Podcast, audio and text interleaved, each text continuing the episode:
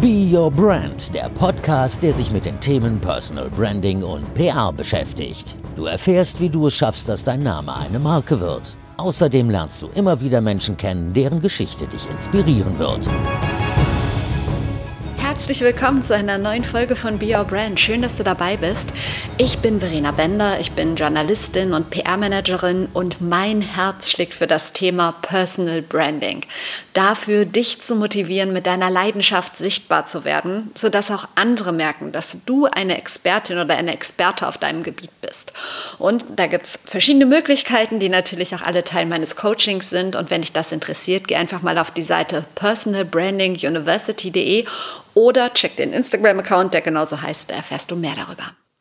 Hier bei Be Your Brand stelle ich dir immer spannende, inspirierende Menschen vor, von denen zum einen ich total viel lerne, bei denen ich mir aber auch wünsche, dass sie dir auch was mitgeben können. Und heute habe ich wirklich einen ganz besonderen Gast. Ich weiß, das sage ich immer oder sage ich ganz oft und es sind ja auch ganz oft oder eigentlich immer ganz tolle Menschen, aber in diesem Fall stimmt es zu 100 Prozent. Ich spreche nämlich mit Sacha Klein. Sacha ist absoluter Kommunikationsprofi. Er kennt sich fantastisch aus, was den Bereich Personal Branding angeht. Unter anderem, weil er mit seiner Agentur Hyper vielen Menschen zu mehr Sichtbarkeit verhilft. Aber nicht nur deshalb ist er ein besonderer Gast. Und wenn du Bio Brand schon öfter mal gehört hast, dann weißt du, dass ich hier wirklich selten persönlich werde. Aber in diesem Fall muss ich das mal. Sacha ist für mich nämlich, ja, wie soll ich das nennen? Also so eine Art Wegbereiter, also einer von mehreren Wegbereitern, aber Sacha gehört auf jeden Fall dazu. Ähm, Sacha und ich, wir haben uns via Social Media kennengelernt und irgendwann haben wir uns dann auch mal persönlich getroffen. Und Sacha gehört zu den Menschen aus meinem Netzwerk, die mich öfter mal und irgendwie dann genau zum richtigen Zeitpunkt motivieren, weiterzumachen und auch mal so einen kleinen Schubser geben, wenn ich beruflich mal wieder nicht so richtig an mich glaube. Und dafür bin ich ihm wirklich richtig, richtig dankbar. Und das wollte ich an dieser Stelle einfach nochmal mal sagen. Aber jetzt zu unserem Gespräch, beziehungsweise nee, mir fällt noch was ein, denn hätte ich den Schritt in die Sichtbarkeit damals nicht gemacht, hätte ich weder Sacher kennengelernt, noch die ganzen anderen Kontakte in meinem Netzwerk und weil ich diese Erfahrung gemacht habe, ist es mir so wichtig, dich zu motivieren, sichtbar zu werden. Aber jetzt zu den Inhalten meines Gesprächs. Wir reden über das Thema Unternehmensgründung, darüber, warum es so wichtig ist, seiner Leidenschaft zu folgen und Sache erzählt unter anderem von einem unfassbaren Shitstorm, den er vor gar nicht allzu langer Zeit erlebt hat und vieles mehr. Aber hör selber rein und viel Spaß wünsche ich dir jetzt mit Sacha Klein bei Be Your Brand.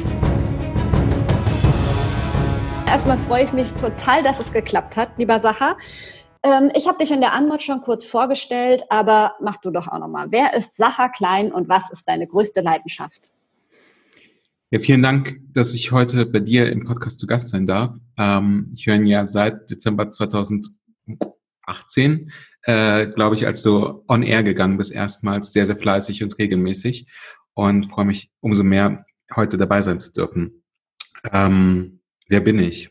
Ähm, ich bin ähm, jemand, der versucht, Unternehmerinnen und Unternehmern eine Öffentlichkeit zu geben, indem meine Agentur Hyper und ich für sie PR machen. PR im engsten und weitesten Sinne. Das kann man bestimmt sehr, sehr, sehr unterschiedlich definieren und sehr, sehr unterschiedlich interpretieren. Und ähm, das mache ich seit 2017. Seitdem gibt es uns als Agentur. Davor war ich ein Jahr lang ähm, selbstständig und habe einige Unternehmen beraten. Davor habe ich zwölf Jahre lang auf Unternehmensseite PR gemacht. Davor habe ich vier Jahre lang als Journalist gearbeitet. Und davor und dabei und währenddessen habe ich Jura studiert und ich glaube, dass dieses Jurastudium so ein bisschen erklärt, wie ich heute geworden bin oder wie ich heute derjenige bin, der ich bin. Ähm, ich war, bis ich so 25 Jahre alt war, äh, eine Karteileiche an der Humboldt-Universität Berlin für das äh, Studium Rechtswissenschaften ähm, und war so nach dem dritten Semester ausgestiegen, aber immatrikuliert im 13. Semester. Ähm, und ich hatte auch nicht mehr wirklich vor, das Ding zu beenden. Ähm, habe ganz erfolgreich ähm, parallel bei, ähm, bei der Bild als Redakteur gearbeitet, wurde von meinem Vorgesetzten ähm, durchaus protegiert, auch sehr stark gefördert, hatte das Gefühl, am richtigen Ort zu sein, hatte auch sehr viel Spaß bei der Arbeit, habe in der Zeit bei Bild enorm viel gelernt, ähm, auch aus heutiger Sicht Dinge die ich gerne anders mache. Ähm, und habe dann aber in einem Gespräch äh, von ihm mitgeteilt bekommen, dass mein Vertrag, der befristet war, nicht verlängert werden wird, weil er mir viel mehr zutraut als ich mir selber und weil ich immer das Problem haben werde, über ein nicht abgeschlossenes Studium zu verfügen und beispielsweise im Hause Springer, zumindest zur damaligen Zeit, nicht die Chance bekommen würde, seinen Posten einzunehmen, weil man dafür über ein abgeschlossenes Studium verfügen musste. Parallel ähm, hat mir meine damalige Freundin, die jetzt meine Frau ist, ähm, so ein bisschen die Leviten gelesen, weil sie meinte, dass das irgendwie ähm, zum, zum Sterben zu viel ist, was ich äh, verdient habe, zum Leben zu wenig. Und irgendwie steuerte ich so ein bisschen kurslos durch, durch das Leben, arbeitete aber nicht genug und war zwar ambitioniert, wenn ich im Büro war, aber irgendwie nicht ambitioniert genug aus meiner Einzimmerwohnung, äh, Einzimmerstudentenwohnung auszubrechen und meinte, was, was soll denn das eigentlich werden? Und diese Frage, was soll denn das eigentlich werden, ähm, die hat mich dann tatsächlich sehr stark beschäftigt, weil sie auch nicht ähm, den Appell hatte, dass ich irgendwie viel Geld verdienen soll, aber schon die Ambition an mich selber haben muss, etwas im Leben zu leisten, worauf ich zumindest abends stolz bin. Also wenn ich nach Hause komme, dass wir uns auf Augenhöhe begegnen und miteinander reden können und ich voller Freude oder auch Ärger darüber erzählen kann, was ich erlebt habe, aber dass ich irgendetwas erlebt haben soll, ähm, was ich mir selbst ausgesucht habe. Und, und diese zwei Stimmen in meinen Ohren haben mich dazu gebracht, dass ich dann 2005 wieder studieren gegangen bin, ähm, Medienwirtschaft mit dem Schwerpunkt PR und Kommunikation studiert habe und dann seit 2007 ähm, in diesem Beruf Vollzeit gearbeitet habe und festgestellt habe, dass ich gefühlt wahrscheinlich ganz gut bin oder ziemlich gut bin und ähm, dass, dass, dass es mittlerweile meinem Team und mir, früher mir alleine, ähm, gelingt, Dinge zu erreichen, die teilweise unsere Auftraggeberinnen und Auftraggeber, früher meine Vorgesetzten, sich selbst und auch mir nicht zugetraut hätten. Und, und das, was mich heute antreibt, ist wahrscheinlich so ein bisschen diese sieben Jahre, die ich damals im Studium verbracht habe, in denen ich mein Potenzial so gar nicht ausgeschöpft habe, dass ich versuche, das heute zu kompensieren und äh, immer weiter nach immer höherem strebe.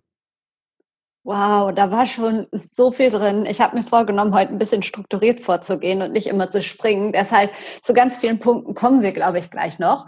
Aber um dich so ein bisschen besser kennenzulernen, habe ich noch so ein paar Fragen. Erstmal, oh ja, das hat mich schon immer interessiert. Wie sehr nervt es dich, wenn dich jemand Sascha nennt? Krass, tierisch, wirklich, wirklich tierisch. Es nervt mich so sehr. Äh, es gibt bei LinkedIn mittlerweile eine Funktion, dass du deinen Namen ähm, als Sounddatei hinterlegen kannst und dass hinter deinem Namen so ein Audiosymbol auftaucht. Und ich werde wirklich jedem Menschen dringend raten, bevor man mit Leuten spricht, die vielleicht eine ungewöhnliche Schreibweise des Namens aufweisen, dass man einfach mal bei LinkedIn anschaut und, und sich im besten Fall dann auch anhört, wie deren Namen ausgesprochen werden. Wirklich, der Sascha, der nervt mich so tierisch.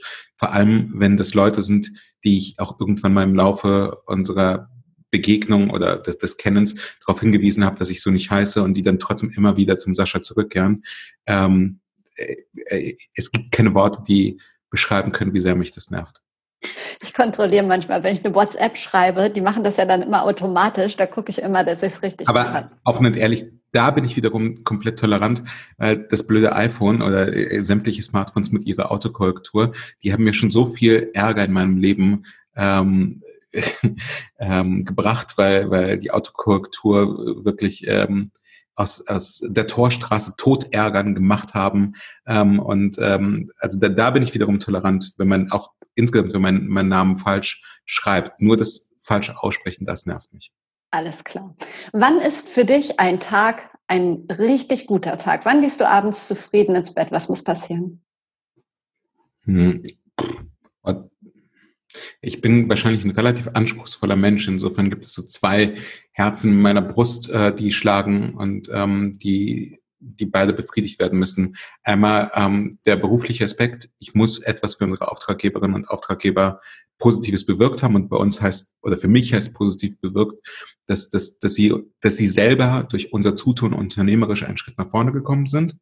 Ähm, das befriedigt mich. Das Zweite, was mich beruflich befriedigt, ist, wenn, wenn wir als Agentur angefragt werden von Menschen, mit denen wir wahnsinnig gerne zusammenarbeiten möchten und das erklärt auch so ein klitzekleines bisschen unsere Herangehensweise.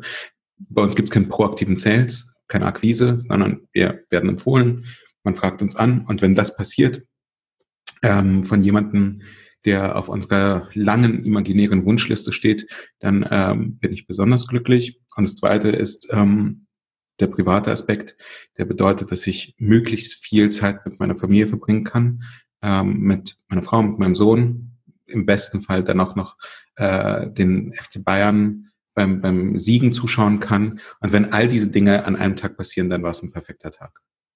Alles klar. Jetzt habe ich noch ein paar Blitzfragen. Ähm, ja. Du darfst immer eins wählen, Pizza oder Pasta? Pizza. Fünf Kilometer joggen oder 30 Minuten Bahnen schwimmen?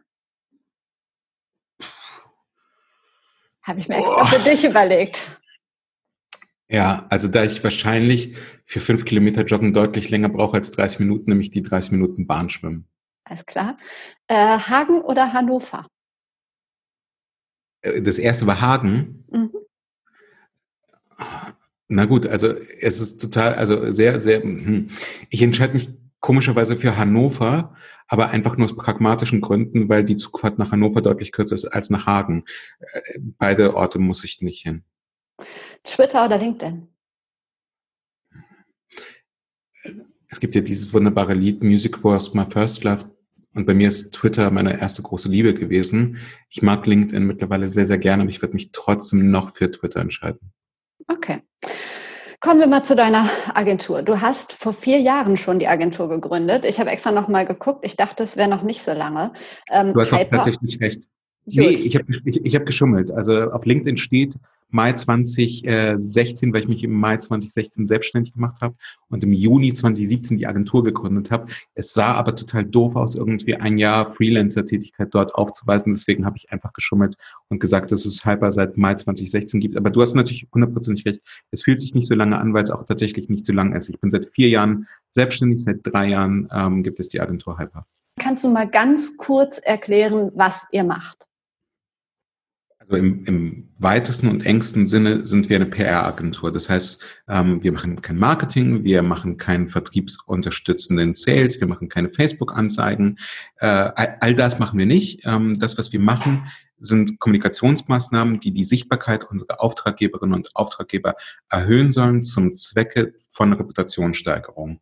Und wenn ich Unternehmerinnen und Unternehmer sage, dann sagt es einerseits sehr viel darüber aus, dass wir sehr gerne tatsächlich mit Menschen zusammenarbeiten, die die äh, Zügel in der Hand halten, was die Unternehmen selbst angeht. Also wir versuchen, dass unsere Arbeit tatsächlich über die PR hinausgreift. Ähm, also dass wir sie dahingehend beraten, dass sie verstehen, dass ihr Handeln Auswirkungen auf ihre Mitarbeiterinnen und Mitarbeiter haben, dass ihr Handeln Auswirkungen auf die Produktgestaltung hat, haben und eben nicht nur auf die Wahrnehmung ähm, bei potenziellen Kunden oder Investoren und ähnlichem und versuchen da einen relativ holistischen Ansatz zu finden, aber eben immer mit dem Schwerpunkt der Kommunikation und immer mit dem Ziel, dass Sie als Unternehmerinnen und Unternehmer mit uns oder durch uns einen sehr großen Schritt weiter kommen und durch unsere Arbeit ähm, vor allem auch das Gefühl haben und auch die Ergebnisse sehen, dass sich unternehmerisch bei Ihnen wirklich etwas tut.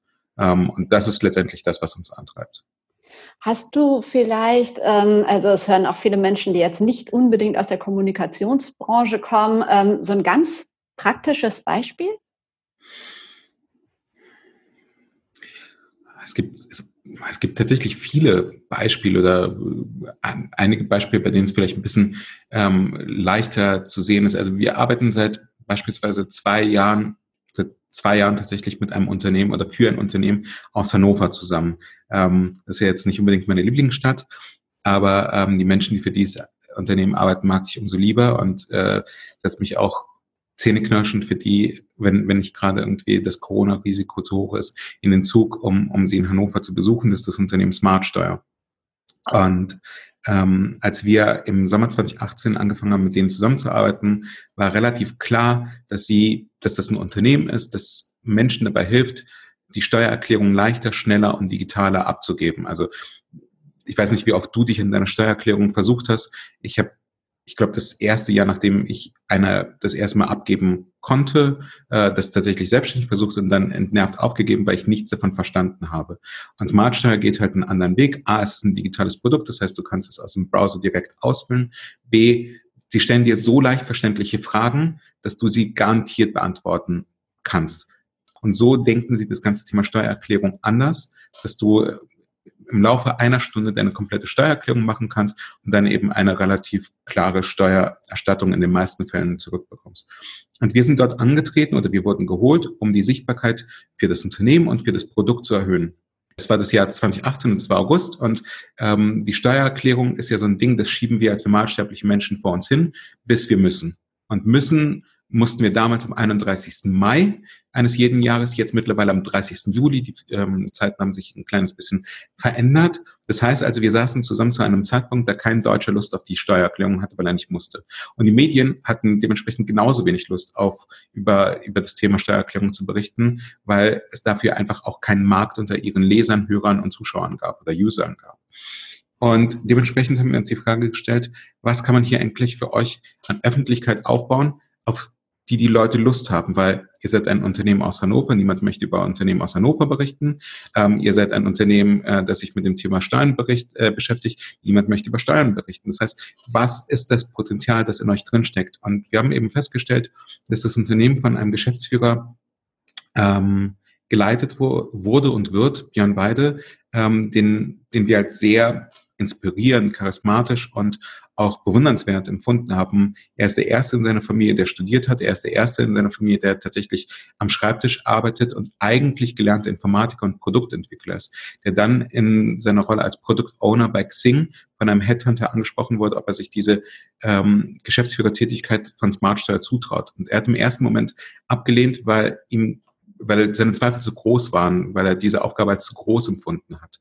Und wir haben dann in einem gemeinsamen Workshop festgestellt, was er eigentlich gemacht hat, um diese Aufgabe meistern zu können. Er ist dann hat sein komplettes, also hat dann im zweiten Schritt, als er nochmal angefragt wurde, angenommen und hat aber sein Leben komplett umgestellt. Steht jetzt jeden Morgen um 5.30 Uhr auf, um Sport zu machen, um äh, körperlich fit zu sein für die Aufgaben eines Geschäftsführers, um zu meditieren, um mental fit zu sein für die Aufgaben eines Geschäftsführers. Hat angefangen in einem Chor zu singen, weil er davon ausgegangen ist, dass in einem Unternehmen so unterschiedliche Menschen arbeiten, die so vielschichtig sind und so vielstimmig sind und dass es hier seine Rolle sein würde, sie zu einem Ganzen äh, zu formen. Ähm, und dass er das wahrscheinlich am besten lernt, wenn er in einem Chor singt, wo ja auch so viele Stimmen äh, sich am Ende zu einer zu einem guten Klang zusammenfügen müssen. Und als wir das gehört haben, dachten wir, wow, das, also sowas haben wir noch nie gehört, dass ein Mensch so stark daran arbeitet, sich selbst zu verändern und sich selbst zu entwickeln um einer Aufgabe gerecht zu werden und habe mit ihm das ganze Thema New Work als, als Thema angegangen, weil das, was er für sich selbst ähm, da entdeckt hat, sind ja im Grunde die, die Prinzipien von New Work, dass du Arbeit so gestaltest, dass du den größtmöglichen ähm, Nutzen und den entwickelst für, für die Gesellschaft, für dich selbst und in einen Flow reinkommst. Und äh, dieses Thema sind wir angegangen medial und haben angefangen, mit ihm eine dementsprechende Öffentlichkeit aufzubauen. Und auf dieser Reise hat Björn eben tatsächlich auch für sich selber festgestellt, wie viel Freude ihm dieses Thema New Work macht, dass er mittlerweile Smartshare zu einer New Work Company ähm, komplett umgebaut hat. Die haben letztes Jahr im Herbst sämtliche Hierarchien abgebaut. Er ist de facto nur noch Geschäftsführer auf dem Papier. Sie sind eine selbstreinigende ähm, Organisation, eine sich selbst steuernde Organisation. Alle Mitarbeiter haben ähm, viel mehr Verantwortung bekommen, im Positiven wie im Negativen. Im Positiven heißt mehr Gestaltungsfreiheit, im Negativen bedeutet natürlich auch, dass du wirklich auch ähm, dafür gerade stehen musst, dass gewisse Dinge funktionieren. Sie sind dadurch deutlich innovativer geworden und das ist tatsächlich wahrscheinlich am Ende auch Ergebnis unserer Arbeit, dass Smartstore heute in, in jedem Artikel, der über Smartstore erscheint, als Marktführer ähm, tituliert wird, weil die Sichtbarkeit des Unternehmens sich einerseits enorm erhöht hat, aber gleichzeitig auch die strategischen Schwerpunkte in der Arbeit von Björn als Geschäftsführer sich so verändert haben, dass er gesehen hat, ich möchte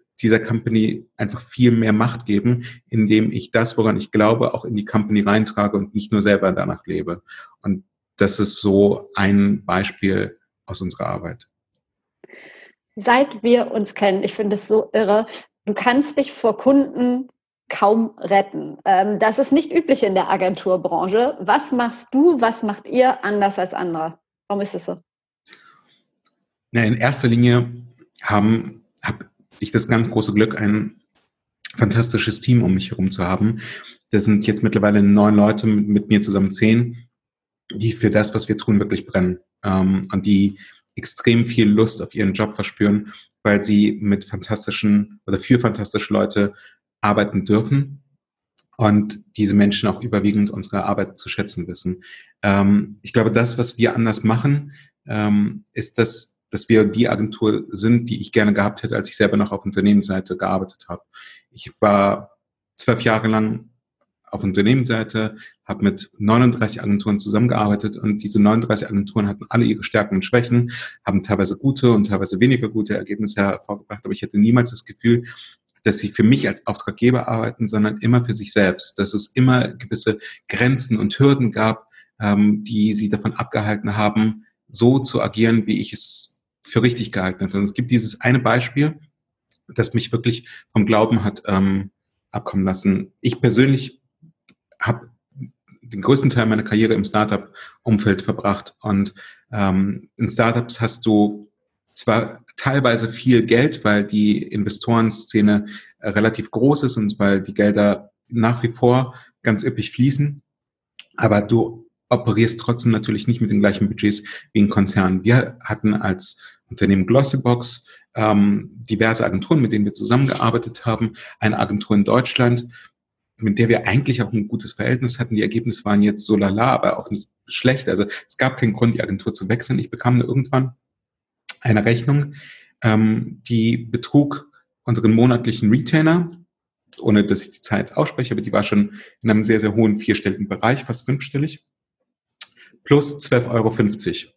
Und diese 12,50 Euro waren nicht erklärt. Und ich habe bei unserer ähm, Kundenberaterin angerufen oder Key Accounterin angerufen und habe gefragt, sag mal, wo, woher kommen jetzt diese 12,50 Euro? Und da meinte sie, naja, das sind unsere Taxikosten. Und ähm, wir, wir hatten ja einen Termin und ähm, wir haben ein Taxi genommen. Und dann dachte ich, also in der Sache hast du natürlich recht. Ihr seid Taxi gefahren, ihr habt Geld gezahlt, ihr habt das Recht, uns das in Rechnung zu stellen. Aber bei allem Respekt, wir arbeiten seit 17 Monaten miteinander. Ihr habt in dieser Zeit sechsstellig mit uns verdient. Ähm, 12,50 Euro versus fast 10.000 Euro jeden Monat. Muss das denn sein? Also es, es hat sich für mich als Kunden einfach nicht gut angefühlt. Und, und das, obwohl die Ergebnisse nicht schlecht waren. Aber ich wusste in dem Moment, dass da irgendein Controller im Hintergrund sitzt, dem es wichtiger ist, 12,50 Euro zu verdienen, als dass ich als Kunde zufrieden bin. Und es hat sich für mich in der Sekunde so schlecht angefühlt. Und fairerweise, ich musste das ja intern selber rechtfertigen, weil wir ja ein festes Budget hatten und jede Abweichung musste dann intern argumentiert werden. Und ähm, das, das Thema ging hoch bei uns bis zum Geschäftsführer, der einfach wissen wollte, woran, also was, was da passiert ist. Ähm, und, ähm, und wir haben den am Ende gekündigt, weil das einfach auch wenn es eine Bagatelle ist, das Vertrauensverhältnis von dieser Sekunde an nicht mehr das gleiche war, weil ich nicht das Gefühl hatte, dass sie für uns arbeiten, sondern für sich selbst. Und das, was wir tun, wir sind, glaube ich, momentan eben auch durch diese sehr gute Auslassung, die du schon angesprochen hast, ähm, relativ komplizierte relativ komplizierte Dienstleister. Wir haben vor drei Wochen äh, bei einem neuen Auftraggeber von uns gesessen, der äh, in großer Runde mit der Geschäftsleitung erklärt hat, äh, es ist das erste Mal, dass er um eine Agentur pitchen musste. In dieser Situation befinden wir uns tatsächlich gerade so ein bisschen, weil, weil wir wirklich überzeugt sein wollen, dass wir mit den Richtigen zusammenarbeiten und für die Richtigen arbeiten. Und wenn diese Überzeugung nicht da ist, dann lassen wir uns eben auch nicht darauf ein, weil wir am Ende von der Sekunde an, da wir da wir das Komplizierte hinter uns gelassen haben und das ist das Vertragswerk und diese Modalitäten, da verstehen wir uns tatsächlich als Partnerin und Partner unserer Auftraggeber. Und wenn wir nicht nach zwei oder drei Monaten von wir sprechen, ähm, wenn wir über unsere Auftraggeberinnen und Auftraggeber sprechen, dann läuft halt etwas falsch. Und ich glaube, dass diese Einstellung, bilde ich mir zumindest ein, wahrscheinlich am Ende dazu führt, dass wir ganz gut und erfolgreich unterwegs sind. Damit ist meine nächste Frage zum Teil schon ein bisschen beantwortet. Euer Hashtag ist ja Hyper liebt seine Kunden. Bis wohin geht diese Liebe und bei was hört die Liebe aber auf? Das ist wahrscheinlich wie im Privatleben auch. Also wir, wir sprechen ja auch intern, das hatte ich ja gerade schon gesagt, von Partnerinnen und Partnern und nicht von Kunden. Ähm, und wie in einer guten Partnerschaft, also in einer privaten äh, Liebesbeziehung, hört die Liebe dort auf, wo sie mit Füßen getreten wird und wo sie nicht äh, erwidert wird. Und wir geben sehr, sehr viel, dass diese Beziehung funktioniert. Ähm, wir investieren viel Zeit, Geld, Energie, ähm, damit unsere Partnerinnen und Partner tatsächlich mit uns ein großes Stück nach vorne kommen. Und wenn wir das Gefühl haben, dass das schamlos ausgenutzt wird, dann endet unsere Liebe an irgendeinem Punkt. Und bis dahin sprechen wir es wie in einer guten Beziehung eben auch mehrfach an und versuchen, die Dinge zu klären und zu entwickeln. Ähm, aber wenn das nicht funktioniert, dann ist es mit Sicherheit auch besser, dass, dass man sich eher trennt, als dass man äh, Porzellan zerschlägt. Zum Glück passiert es relativ selten.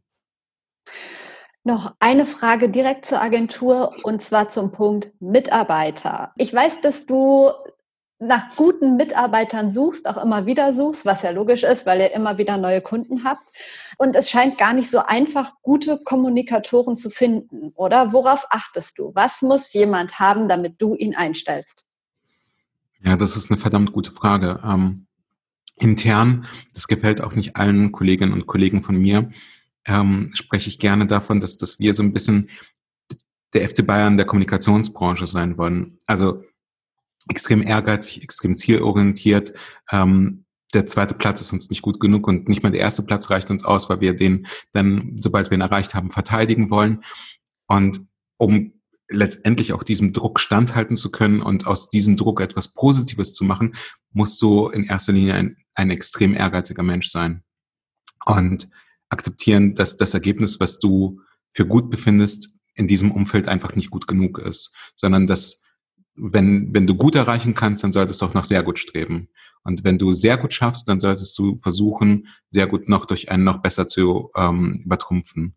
Und das ist eine extrem leistungsorientierte Kultur, in der du aber als einzelner Mitarbeiter sehr viele Freiheiten hast. Also ich, schaue niemals auf die Arbeitszeiten, ich schaue nie, niemals und nur sehr selten, ob jemand irgendwie, keine Ahnung, X oder Y erledigt hat, sondern mir ist tatsächlich immer wichtig, dass ich den Outcome für unsere Auftraggeberinnen und Auftraggeber sehe. Und wie du das machst, ob du das, keine Ahnung, durch ein Stilmittel machst, das ich niemals anwenden würde, durch einen Massenaussend einer Pressemitteilung, woran ich nicht glaube. Aber wenn du das kannst und wenn du das für das richtige Instrument hältst und wenn dir der Erfolg dann auch noch recht gibt, bitteschön. Äh, mein Bestreben ist es, sehr gute Leute reinzuholen und ihnen die Möglichkeit zu geben, in diesem, ähm, in diesem Konstrukt noch besser zu werden. Und dafür gebe ich ihnen alle Freiheiten, äh, sehr viel Vertrauen und ähm, letztendlich auch die Möglichkeit, mit wahrscheinlich den besten Kolleginnen und Kollegen zusammenzuarbeiten, die es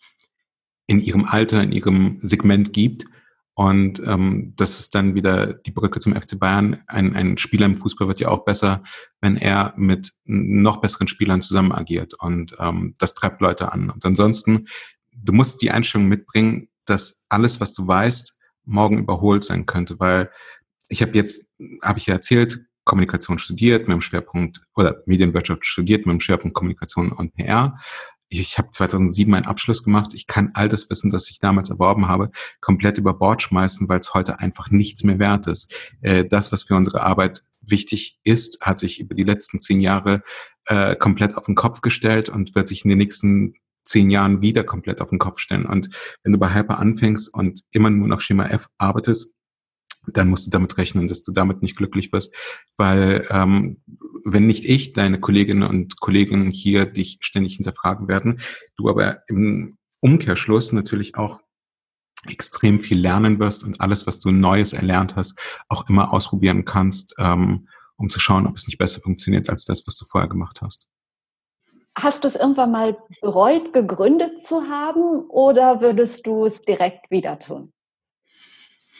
Ich würde es mit einer einzigen Einschränkung immer und immer wieder tun, obwohl ich mein Leben lang gesagt habe, dass ich niemals selbstständig sein werde und niemals unternehmerisch aktiv sein werde, weil ich bis heute der Meinung bin, dass, dass ich sehr, sehr gerne im Unternehmen gearbeitet habe.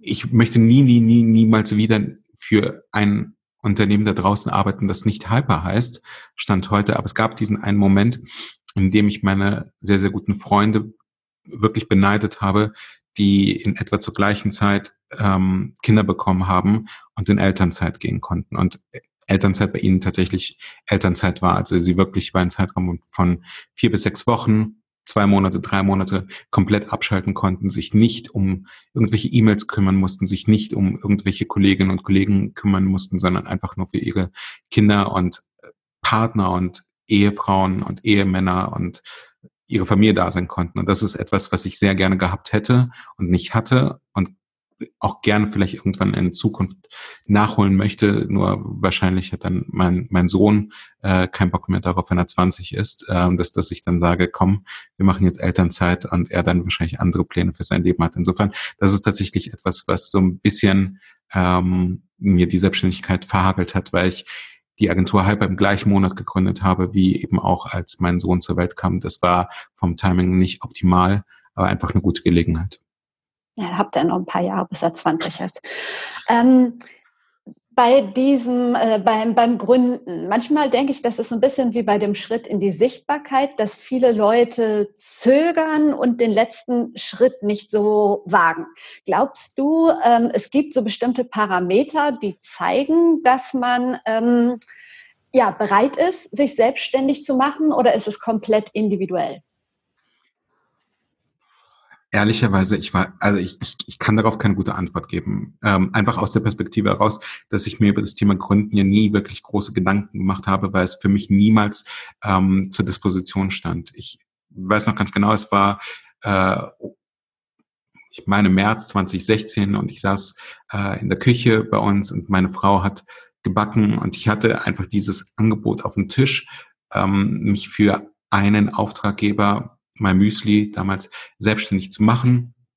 Ähm, und, und meine Frau hatte damals ein sehr, sehr, für mich sehr, sehr gutes Argument. Sie meinte, probier's doch einfach mal aus und mach's sechs Monate. Wenn es nicht funktioniert, dann hörst du halt auf und dann suchst du dir einfach wieder einen Job. Und ich dachte in der Sekunde tatsächlich, was ist denn das Schlimmste, was mir passieren kann? Also du hast sechs Monate einen einzigen Kunden, der dafür sorgen wird, dass du jetzt nicht irgendwie von, von Sozialleistungen leben musst, sondern du kannst das Wichtigste in deinem Leben, Krankenversicherung, ähm, äh, Hypothek für ähm, die, die Immobilie leisten und alles andere, mein Gott, das wird sich schon irgendwie fügen. Und äh, das Motto, das du ja auch so gerne magst, einfach machen, hat mir dann letztendlich zum Erfolg verhofft, äh, verholfen. Und ich glaube, dass wenn Leute sich sehr stark mit einem Thema beschäftigen und spüren, dass sie dafür Leidenschaft entwickeln und spüren, dass dass sie den Wunsch haben, sich stärker mit diesem Thema auseinanderzusetzen, dann, dann ist es irgendwo ein Verbrechen an sich selbst, diesem Wunsch nicht nachzugeben. Deswegen, ich würde mir wünschen, dass die Leute einfach mehr machen und notfalls, mein Gott, dann scheitern sie halt und dann gehen sie halt zurück in ihre alten Jobs, in neue Jobs. Das ist alles total egal. Es, ähm, es gibt ja diese Redewendung oder diese, man hört ja immer wieder von älteren Menschen, ähm, dass die später nur die Dinge bereut haben, die sie nicht getan haben und selten die Dinge bereut haben, die sie getan haben. Und ich glaube, es ist viel, viel schlimmer zu sagen, ähm, ich habe mich damals nicht selbstständig gemacht, vielleicht auch im, auf die Gefahr hin, dass man gescheitert wäre, als dass man vielleicht irgendwann als Unternehmerin und Unternehmer wirklich gescheitert ist und dann halt eben nicht mehr unternehmerisch aktiv geworden ist. Also dieses Stigma, das wir in Deutschland haben vor dem Scheitern, ähm, das darf gerne noch stärker aufgelöst werden. Kommen wir zum Thema Social Media. Du bist auf allen Social Media Kanälen, alleine schon von Berufswegen wahrscheinlich. Ähm, aber hast du so einen Lieblings-Social Media Kanal und wenn ja, welcher ist das? Ist es Twitter? Du hast vorhin bei der Auswahl LinkedIn und Twitter Twitter gesagt. Ja, also es ist schon Twitter. Also ich bin jetzt seit zwölf Jahren extrem aktiv auf Twitter. Ähm, Twitter ist für mich total nativ. Ich muss es gibt nichts, worüber ich irgendwie äh, im, im Rahmen der Twitter-Nutzung nachdenken muss. Das ist irgendwie so der Kanal, das ist letztendlich wie eine Sprache, die ich einfach fließend sprechen kann und die sich für mich natürlich und gut anfühlt. Äh, ich finde, dass sich LinkedIn über die letzten Jahre her herausragend entwickelt hat und wir ja auch in unserer Arbeit als Agentur für unsere Auftraggeberinnen und Auftraggeber LinkedIn immer stärker zu einem wesentlichen Teil der Kommunikationsstrategie nutzen, weil man darüber eben A, Agenda-Setting betreiben kann und B, sich aber eben auch sehr gut für das Thema PR im klassischen Sinne positionieren kann.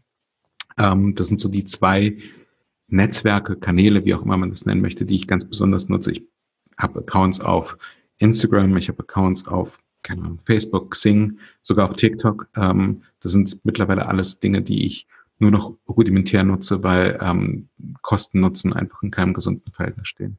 Zumindest für mich nicht. Du hast auf Twitter über 11.000 Follower, folgst dabei immer konstant nur oder allerhöchstens 150 Leuten. Warum?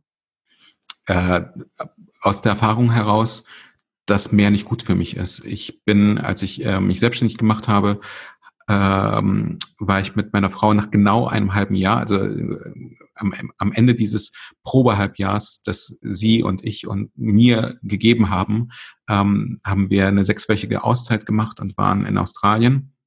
Und ich habe damals einerseits festgestellt, ähm, als ich mich durch keine Ahnung, drei Tage lang Twitter nicht geöffnet habe, dann geöffnet habe und einfach gesehen habe, da ist so unfassbar viel Lärm drin. Also da sind Accounts, von denen ich überhaupt nicht mehr wusste, warum ich denen folge. Da sind Informationen, die mich nicht interessieren drin und dachte, okay, Twitter ist kaputt und ich kann Twitter nicht mehr nutzen. Und gleichzeitig habe ich aber im, in diesem Urlaub von, von der Dunbar-Zahl gehört, wonach Menschen nur mit maximal 150 Leuten qualifiziert interagieren können. Mehr verarbeitet das menschliche Gehirn nicht. Das ist halt auf, ähm, auf ein Experiment, auf ein wissenschaftliches Experiment zurückzuführen. Und ich habe mir damals den Spaß gemacht und überlegt, okay, was passiert denn, wenn ich diese Dunbar-Zahl auf mein Twitter-Verhalten ähm, übertrage und einfach mal schaue, was passiert, wenn ich nur noch 150 Leuten oder 150 Accounts folge, aber denen halt ganz gezielt und ganz explizit. Ähm, ob dann Twitter für mich wieder wertvoll werden könnte. Und ähm, als wir zurückgekommen sind, habe ich das dann im November 2016 ausprobiert und bin mittlerweile felsenfest davon überzeugt, dass das auch das viel bessere Twitter jetzt ist, weil äh, jeder der 150, der da dabei ist, der ist halt bewusst drin. Ähm, die, die Informationen geben mir was und an dem Tag, an dem mir die eine Person nichts mehr gibt oder der eine Account nichts mehr gibt, dann nehme ich ihn halt einfach raus und ersetze ihn durch äh, einen anderen. Okay, ja, wollte ich dich jetzt fragen, was muss ich machen, damit du mir nicht entfolgst oder nach welchen Kriterien sortierst du aus? Äh, ich bin da einfach maximal egoistisch. Ähm, Twitter ist für mich jetzt so doof es klingt, da sind keine, also ich, keiner meiner Freunde ist auf Twitter. Das ist, ähm, das sind alles Leute, die ich aus dem beruflichen Kontext entweder kenne oder gerne kennenlernen möchte oder vielleicht auch niemals kennenlernen werde, aber die mir Nutzen geben. Das sind Leute, von denen ich lerne. Vielleicht auch dadurch, dass sie Dinge ganz anders machen, als ich sie für richtig halte und aus dem vermeintlichen Fehlverhalten meine Schlüsse ziehe. Das sind letztendlich alles Menschen, die ich im Professionellen beobachte und solange sie Informationen abgeben, mit denen ich etwas anfangen kann und die nicht einfach nur an mir abprallen, sind es für mich die richtigen Leute. Und ich glaube, das, was ich grundsätzlich sagen kann, äh, was passieren muss, damit ich einem Menschen folge, als Basis ist eine regelmäßige Aktivität. Die viele Accounts sind halt einfach ähm, oftmals nur in Wellen aktiv. Und mal sind sie auf Twitter und mal sind sie nicht auf Twitter. Und dann machen sie irgendwie sechs Monate Twitter Sabbatical und äh, sind irgendwie, das kennst du vielleicht noch aus deinen früheren Urlauben, äh, im Urlaub gar nicht aktiv. Und äh, dann stellen sie fest, hm, so ganz ohne Social Media möchte ich im Urlaub doch nicht sein, weil ähm, ich persönlich halte nichts von Digital Detox, weil das so so so so eine künstliche ja, künstliche Abstinenz, ich glaube, dass es extrem wichtig ist, aber ähm, damit so bewusst umzugehen, dass man eben kein Digital Detox braucht. Also dass man vielleicht nur einmal am Tag reinschaut oder einmal die Woche reinschaut oder einmal, keine Ahnung, die Stunde, weiß ich nicht, so wie es sich für jeden eben richtig anfühlt. Und dann kann man auch durchaus aus dem Urlaub etwas posten, ohne dass man irgendwelche Regeln äh, verletzt oder auch sich selber untreu wird. Deine derzeit drei liebsten Accounts, denen du am liebsten folgst, dem FC Bayern? Das ist lustigerweise so ein Punkt. Ich folge dem FC Bayern auf Social Media gar nicht so gerne, weil ich mir Informationen, äh, was, was den FC Bayern angeht, wirklich aus den relativ klassischen Medien hole. Also am liebsten von Kicker und Transfermarkt, ähm, weil alles irgendwie an, an so Spaß neben dem Spielfeld mich ehrlich gesagt überhaupt nicht interessiert. Und die können sich noch so lieb haben und in der Kabine äh, noch so viele, äh, keine Ahnung, Witze zusammen machen. Das, das geht mir total sonst wo vorbei. Wichtig ist auf dem Platz, wie man so schön sagt. Ähm, drei Accounts, denen ich wirklich sehr gerne folge. Ähm, tatsächlich würde ich dann jetzt wahrscheinlich doch wieder in Richtung LinkedIn wechseln, weil es eine Funktion bei LinkedIn gibt, die die ich bei Twitter immer vermisst habe und die Twitter, äh, die LinkedIn eingeführt hat und Twitter nicht. Und das ist die Artikelfunktion. Also es sind lange Texte, die von Menschen geschrieben werden, in denen man Gedanken sehr ausführlich ähm, niederschreiben kann und die mir auch tatsächlich in dem Kontext ähm, viel Inspiration geben. Ähm, und dann denke ich, also wem ich wirklich sehr gerne folge, ähm, ist Christoph Bornschein, ähm, für den wir auch tatsächlich nicht arbeiten, weil, ähm, weil ich der Meinung bin, dass Christoph Bornschein, was die Digitalisierung angeht, wahrscheinlich einer der allerklügsten Köpfe sind, die wir in Deutschland haben, ähm, hat vor weit über zehn Jahren die Agentur TLGG gegründet, ähm, daraus mittlerweile einen international agierenden Player gebaut und äh, berät die führenden Köpfe in Deutschland, Europa und mittlerweile auch der Welt, wie sie ihre Organisation und Unternehmen äh, digital transformieren können. Ähm, ursprünglich war das mal eine Social Media Agentur, also das ist tatsächlich jemand, der auch selbst persönlich sehr stark gewachsen ist. Ähm, ansonsten, äh, wem ich auch sehr gerne folge, ähm, ist Doro Bär, äh, Staatsministerin für Digitales in Deutschland, weil ich es enorm finde, dass jemand, dem so viel Hass und Ablehnung jeden Tag begegnet, dass dies immer wieder schafft, freundlich zu bleiben und ähm, den Menschen den, den Mehrwert von Digitalisierung zu erklären und sachlich und, und wertschätzend in ihrer Kommunikation agiert und ganz, ganz selten dann eben doch pointiert auf den Punkt kommt, wenn jemand diesen Bogen überspannt. Und ähm, aber diese Geduld zu haben, das, das, das finde ich enorm. Ähm, und ähm, und sagen wir mal, ein Mensch, dem ich sehr gerne folge, wieder in einem anderen Kanal als Twitter und LinkedIn, ähm, aus dessen äh, Podcast-Aktivitäten ich enorm viel ziehe, weil ist noch ein relativ neuer Podcast, ist Simon Sinek, also ähm, international agierender Kopf, den wahrscheinlich sehr, sehr viele in der Kommunikationsbranche kennen, weil er 2009 einen TED-Talk gehalten hat, ähm, der heißt Great Leaders Start with Why und der dieses Why, das wir seitdem immer wieder thematisieren, also warum wir Dinge tun, und was ihn antreibt, was der Purpose ist. Ähm, der hat seit einigen Monaten einen, ähm, einen Podcast, der jeden Montag erscheint, äh, in dem er Menschen interviewt, die sich mit der Frage beschäftigen, äh, wie man mehr Optimismus in die Welt bringen kann. Und wer mich besser kennt, weiß, dass ich alles andere nur kein optimistischer Mensch bin. Aber wenn ich diesen Podcast am Montag oder Dienstag mal gehört habe, dann äh, bin ich gefühlt 30 Kilo leichter und äh, 50 äh, 50 Kilo beschwingter als vorher. Und ähm, grundsätzlich finde ich das, was Simon Sinek an, an Content produziert, an Gedanken entwickelt, wahnsinnig inspirierend und ähm, und äh, davon abgesehen ist einfach die, dieser Talk, den er damals gehalten hat, Start with Why, oder die, diese ganze Lehre, die sich dahinter verbirgt, auch tatsächlich das mehr oder weniger das Manifest oder das Fundament unserer Arbeit bei Hyper. Sehr cool. Ich wusste gar nicht, dass der äh, einen Podcast hat. Ich recherchiere den mal und packe den mal in die Show Notes. Nochmal zurück zu ähm, Twitter. Du beziehst da ja schon ganz klar Stellung und machst dir wahrscheinlich auch nicht nur Freunde. Hast du schon mal einen richtigen Shitstorm erlebt und äh, an welchen erinnerst du dich? Du nix jetzt und wie bist du damit umgegangen?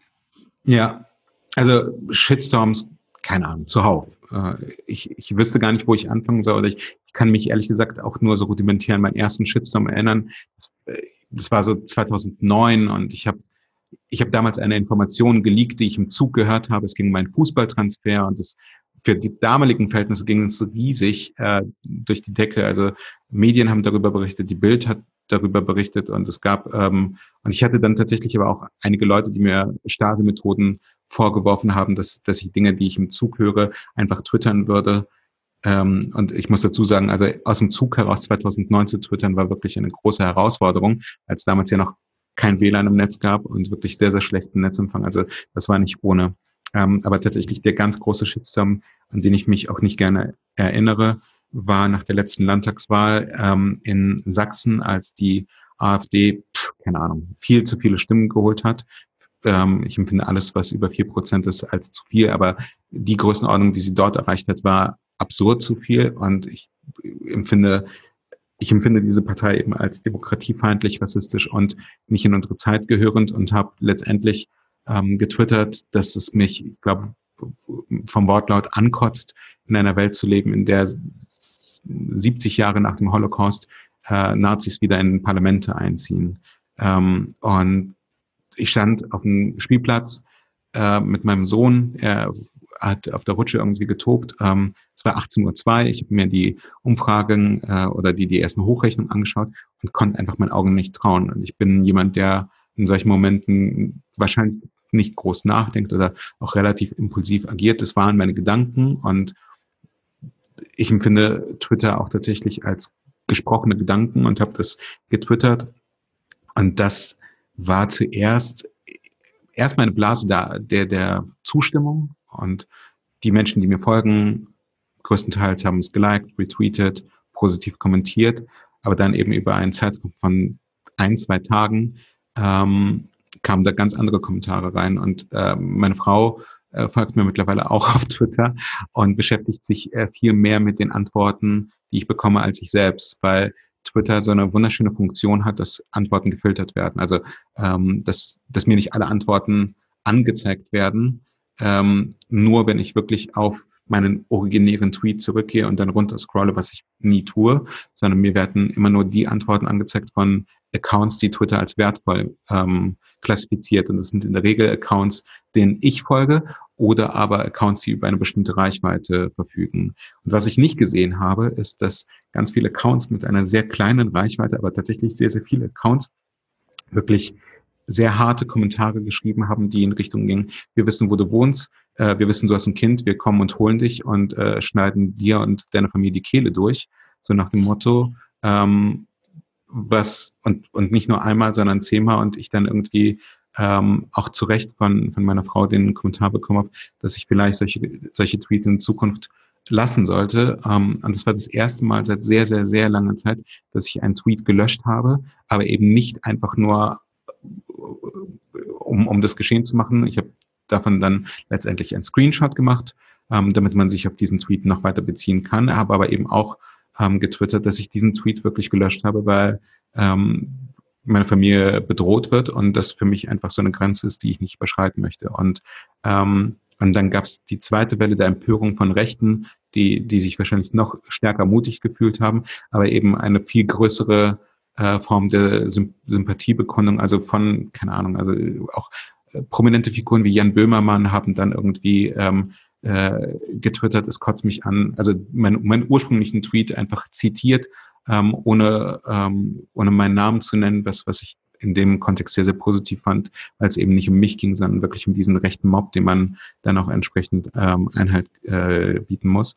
Und ähm, insofern war das ein Shitstorm, auf den ich sehr gerne verzichtet hätte, der mir aber eben auch gezeigt hat, dass wenn du das, wenn du das tust, was du für richtig hältst ähm, und dafür einstehst, es wird da draußen immer Leute geben, die die dich unterstützen werden, weil im Zweifel die Vernünftigen deutlich äh, in der Überzahl sind und, ähm, und sich auch gerne für das Gute einsetzen.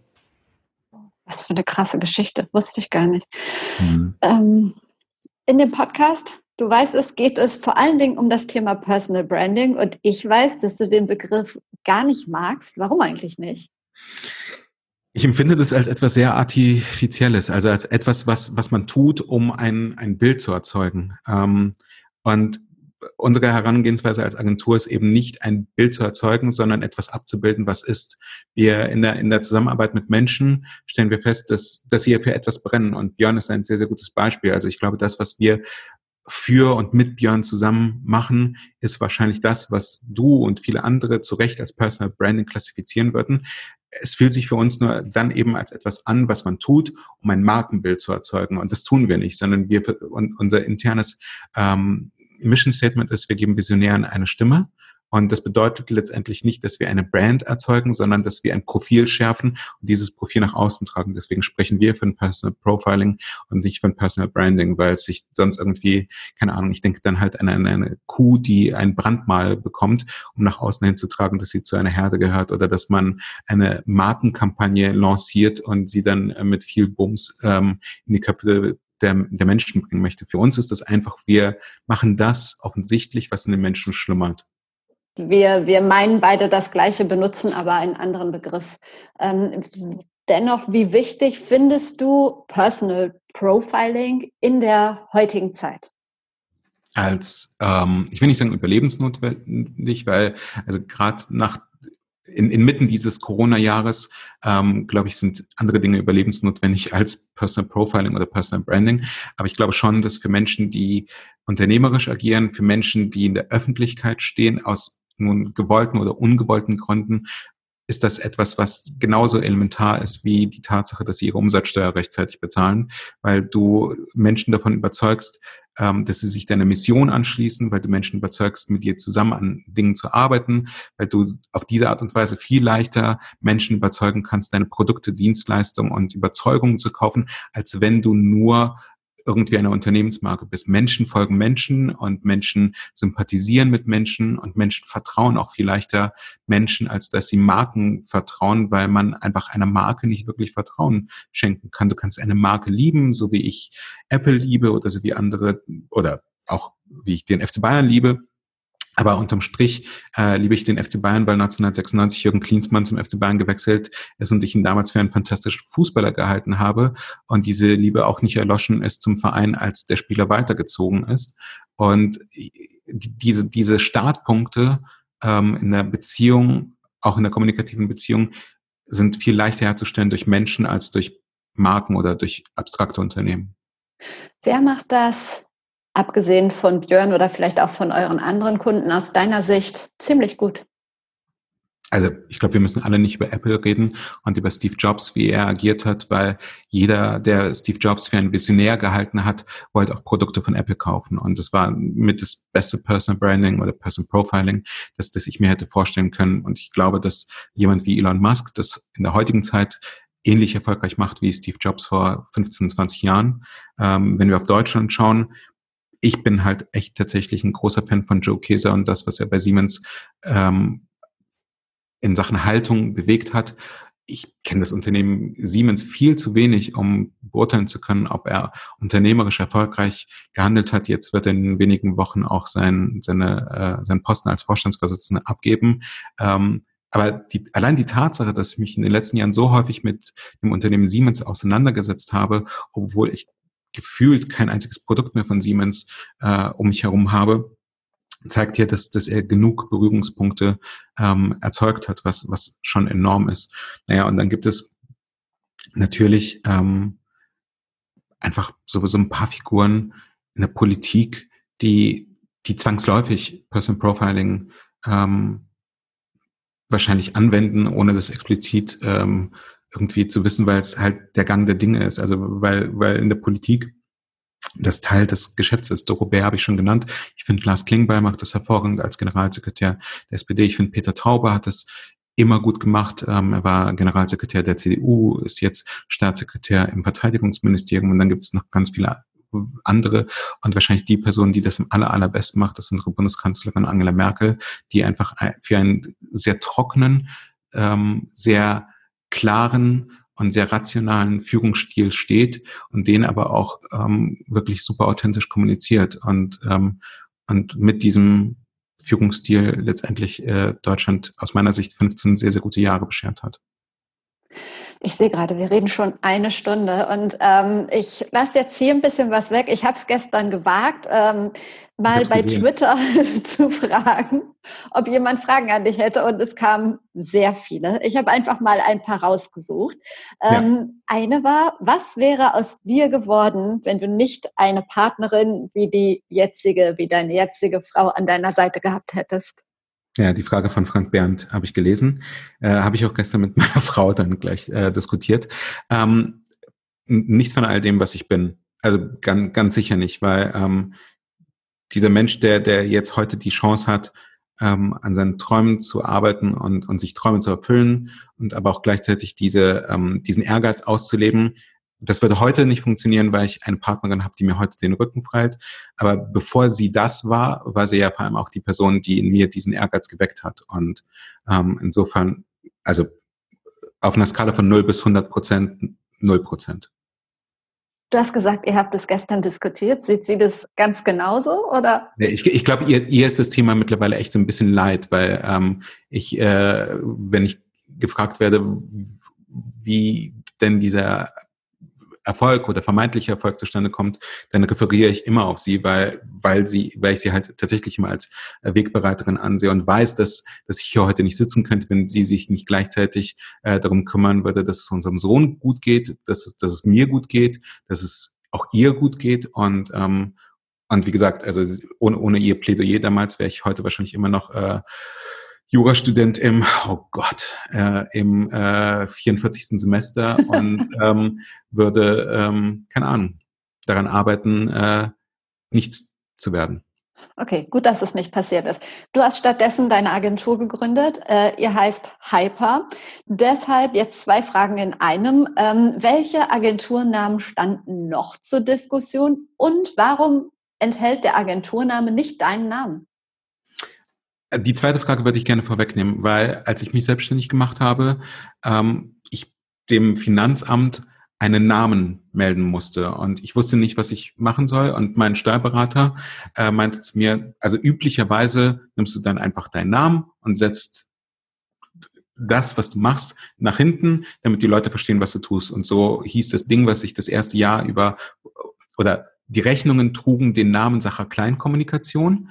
Ähm, und dann nach zehn Monaten oder elf Monaten kam Thomas Bachem auf mich zu, Gründer der Code University. Und die Code University ist ja eine komplett neue Form einer Hochschule, die verändern möchte, wie Menschen lernen, aber die vor allem die Digitalisierung viel stärker in Deutschland manifestieren möchte, weil sie Menschen tatsächlich zu, zu Problemlösern mithilfe der Digitalisierung entwickelt und sie dazu ausbildet. Und als Tom auf mich zukam und meinte, ob wir nicht ob ich nicht Lust habe, die Startkommunikation für die Code University zu machen, äh, wollte ich auf gar keinen Fall Nein sagen, weil ich das für eines der besten unternehmerischen Projekte der letzten wahrscheinlich 20 Jahre halte.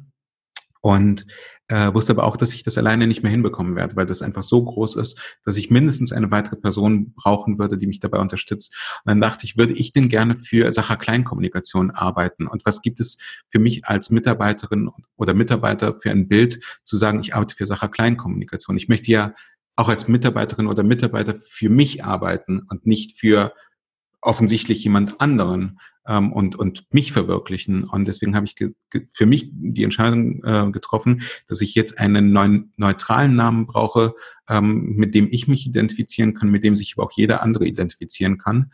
Und und jetzt äh, zur Frage, ob viele Namen oder welche anderen Namen zur Auswahl gestanden haben. Es gab tatsächlich nur diesen einen Namen und der ist auch nicht groß irgendwie durch eine Branding-Agentur oder sonst was entwickelt worden. Ich meine, Google heißt Google und das ist jetzt auch nicht irgendwie das klingt jetzt nicht wahnsinnig äh, durchdacht, obwohl es dafür eine Geschichte gibt, aber am Ende ist ja ein Name das, was Menschen mit ihm assoziieren. Und diese Assoziationen entstehen ja auf Basis unserer Handlungen, auf Basis unserer Taten. Und deswegen bin ich halt mit diesem Namen losgelaufen, weil ich ähm, im äh, tatsächlich Juni 2016, also ein Jahr bevor ich dann äh, beschlossen habe, dass Hyper der Name der Agentur sein wird, in der Schweiz gesessen habe und davon gelesen habe, dass es Top-Level-Domains gab, also Punkt, keine Ahnung, bis, nee, bis gab es auch schon vorher, aber Punkt Berlin, Punkt und unter anderem auch Punkt Agency. Und ich bin dann auf die Seite gegangen, auf der man sich ähm, Top-Level-Domains ähm, sichern konnte und habe ähm, einfach mal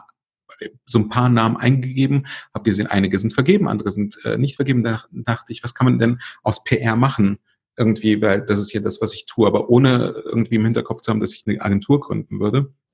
Und, und irgendwie kam so der Name Hyper in meinen Kopf und habe mir die Domain gesichert, für die ich dann ein Jahr lang Gebühren bezahlt habe, bis ich dann überlegt habe, ähm, wie denn diese Agentur heißen sollte, ich jetzt im Begriff war zu gründen. Und dann dachte ich, ach komm, hier liegt noch eine Agentur, äh, eine Domain rum, für die ich sowieso Geld bezahle, also heißt das Ding Hyper. Okay, jetzt eine Frage. Eigentlich gibt man keine Fragen weiter, die man selber nicht kapiert, aber vielleicht, ähm, vielleicht verstehst du sie. Johannes C. hat gefragt, welche Dellen im Universum sind deine Helden? Also ich verstehe diese Frage tatsächlich, weil ähm, wir auf unserer Website äh, immer schreiben, dass wir eine Delle ins Universum schlagen wollen und ähm, zitieren auf diese Art und Weise Steve Jobs, der ähm, mal tatsächlich den ersten Apple CEO, der nicht Steve Jobs hieß, den er an Bord geholt hat, ähm, mit den Worten lockte, möchtest du süße Brause verkaufen und, oder eine Delle ins Universum schlagen? Ähm, und so bekam er dann auch tatsächlich die, den Menschen überzeugt und, ähm, und darauf verweisen wir. Und welche Dellen im Universum sind äh, meine Helden? So, so doof es klingt, aber es sind wahrscheinlich fast alle Menschen, die uns äh, beauftragt haben, weil wir uns ja sehr bewusst für sie entschieden haben. Und ähm, wenn wir uns für sie entscheiden, dann steht äh, am Anfang ja auch immer die Frage, können wir uns damit identifizieren, was sie tun?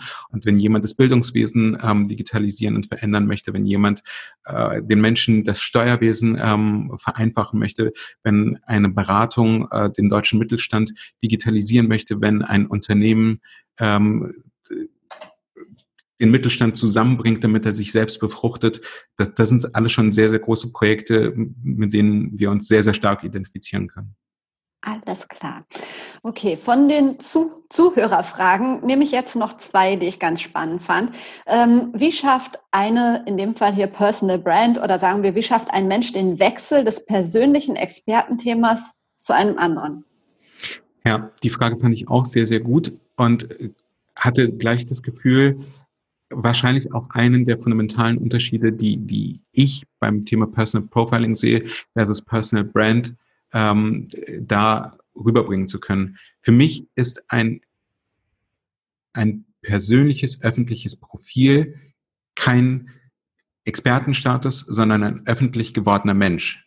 Und ein Mensch zeichnet sich dadurch aus, dass er eine Expertise verfügt. Und das ist für mich nicht das gleiche wie ein Expertenstatus, weil wenn du heute ausschließlich Expertin für Personal Branding bist, aber wir sonst nichts über Verena Bender wüssten, dann hättest du A, weniger Follower, weil dir nur Leute äh, folgen würden, die sich auch für das Thema interessieren, aber eben sonst keine Berührungspunkte aufweisen. Und dann wäre es für dich umso schwieriger, diesen Pivot, den die Person in dem Tweet ähm, benutzt hat, ähm, herzustellen zu einer anderen Expertise. Wenn man aber von vornherein weiß, dass du ein Mensch bist, der gerne in Urlaub fährt, der gerne liest, äh, der gerne mit äh, deinem Mann äh, am Wochenende grillt oder sich von ihm bekochen lässt ähm, und du aber diese sehr starke Neigung für Personal Branding aufweist, dann trauen wir dir auch zu, ähm, dass du in drei Jahren dich vielleicht nicht für Personal Branding, sondern für Meditation interessierst, weil wir feststellen, dass du als Mensch dich nicht verändert hast, sondern sich nur deine Interessen entwickelt haben.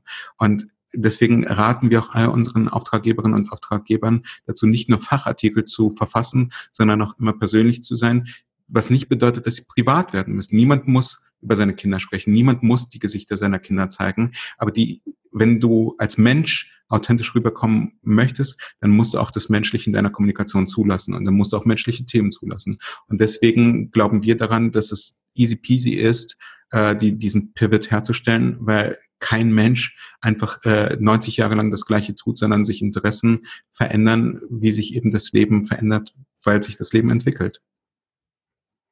Letzte Hörerfrage. Wie streiten wir richtig? Ja, das ist eine gute Frage. Ich also undankbare Antwort. Mit mir am besten gar nicht, weil ich jeden Streit gewinne. Ähm, äh, also zumindest wenn es, wenn es um die Sache geht. Ich glaube tatsächlich, dass ich ein sehr undankbarer Mensch bin, äh, mit dem man am besten nicht über das Thema Kommunikation oder Fußball streitet, weil ich wirklich immer davon überzeugt bin, Recht zu haben und an der Stelle wie ein Pitbull bin und äh, das Gefühl habe, äh, nicht aufzugeben, wenn ich, wenn ich Recht habe. Ich bin da sehr, sehr stur. Okay, ähm, wir kommen jetzt gleich zu meinen Abschlussfragen. Meine letzte Frage außerhalb der Abschlussfragen, wann und wie hast du das letzte Mal deine Komfortzone verlassen?